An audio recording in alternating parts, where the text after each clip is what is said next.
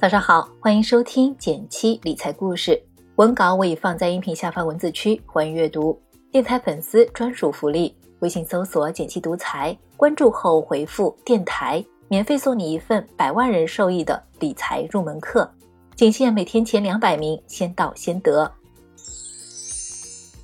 最近收到不少朋友的提问，沪深三百基金那么多，怎么选？今天就来和大家聊聊。首先介绍一下什么是沪深三百指数基金，把字面拆开来就很好理解了。沪深顾名思义就是上海证券交易所和深圳证券交易所，指数基金是指指数有明确的编制规则，它的本质就是一种选股规则。按照这一规则选取有代表性的一组股票，通过一定的计算，最终得到相应的指数。沪深三百指数由中证指数有限公司发布。基金经理只需要抄作业即可，而指数基金就是可以投资指数的工具，方便我们普通人投资。三百呢，就是指在沪深交易所选出市值最大、流动性最好的三百只股票，就好像 QQ 音乐上会按照用户收听量选出十大热歌榜，在这个榜单中收录了一段时间内在 QQ 音乐播放次数最多的十首歌曲。这么类比，是不是好理解多了？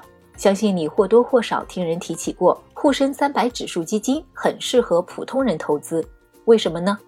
沪深三百指数以规模和流动性作为选样的两个根本标准，成分股为市场中市场代表性好、流动性高、交易活跃的主流投资股票，能够反映市场主流投资的收益情况。简单来说，沪深三百是反映中国 A 股市场整体走势的晴雨表。只要中国经济持续向上发展，那么投资沪深三百指数基金是非常适合新手小白定投的。沪深三百包含了哪些呢？这里你可以看一下文稿里的图片，从图片中能够看出，沪深三百指数行业分布很分散，而且十大权重股都是各行业的龙头企业。接下来就该讲讲沪深三百指数基金怎么选了。细心的朋友可能发现了。打开天天基金 APP，搜索沪深三百，显示出的结果有一百二十九只。前面提到，沪深三百指数的基金经理只要抄作业，照着指数买卖就行，所以基金经理对于基金业绩的影响不大。那都是跟踪这个指数，又有这么多的基金，它们有什么不同？我们该如何选择呢？指数基金主要比较的是各基金规模、跟踪误差和手续费。下面。建议大家打开自己的天天基金 APP，跟着我的解说一起来操作试试吧。首先，我们打开天天基金 APP，搜索沪深三百，找到查看一百二十九只跟踪基金，点击进入新页面，然后往下拉，找到筛选，点击基金类型，选择非增强，确定。增强型是指基金经理通过主动管理调整一些持仓比例，或者投资其他股票等等。不过，这样就背离了我们选择指数型基金的初衷。与其选择增强型，还不如选择主动型基金。所以这里我们要选择非增强。筛选过后，从左上角可以看到，跟踪沪深三百的基金剩下了五十一只。在右边几列数字中，我们可以看到基金规模和跟踪误差。点击跟踪误差，将其由低到高进行排序。因为跟踪误差越小，说明指数基金跟踪指数越紧密。然后再排除规模两亿以下的基金，优选规模更大的指数基金，这样跟准指数更有优势。同时，规模太小可能存在清盘风险。这轮下来，我们留下五只基金就可以了，然后把他们的基金代码记下来。最后一步，我们要对比他们的手续费，也就是费率。